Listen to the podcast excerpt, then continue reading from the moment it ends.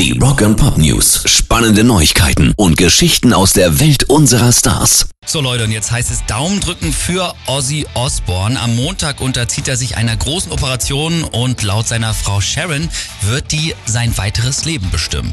Zuletzt hieß es ja, Ozzy hat große Nackenprobleme, mit denen er nicht auftreten kann und alle hoffen jetzt natürlich, dass das einigermaßen reibungslos über die Bühne geht, denn Ozzy wird bald zum neunten und zum zehnten Mal Opa und außerdem feiern er und Sharon ja auch am 1. Juli ihren 40. Hochzeitstag.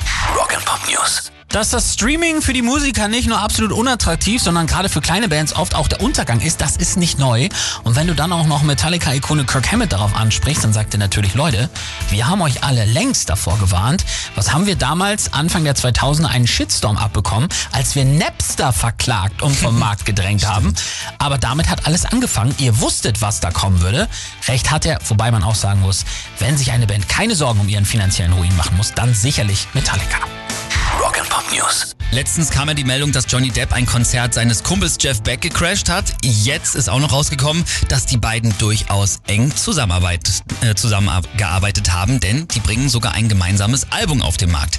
Am 15. Juli veröffentlichen sie dann nämlich 18 und darauf covert äh, der Ausnahmegitarrist und der Schauspieler 13 Rock- und Pop- und Soul-Klassiker. Außerdem sind auch zwei neue Songs drauf, die hat Johnny Depp selber geschrieben. Und auf Tour wollen sie auch noch gehen, kommen am 6. und am 13. Juli nach Offenbach und nach München.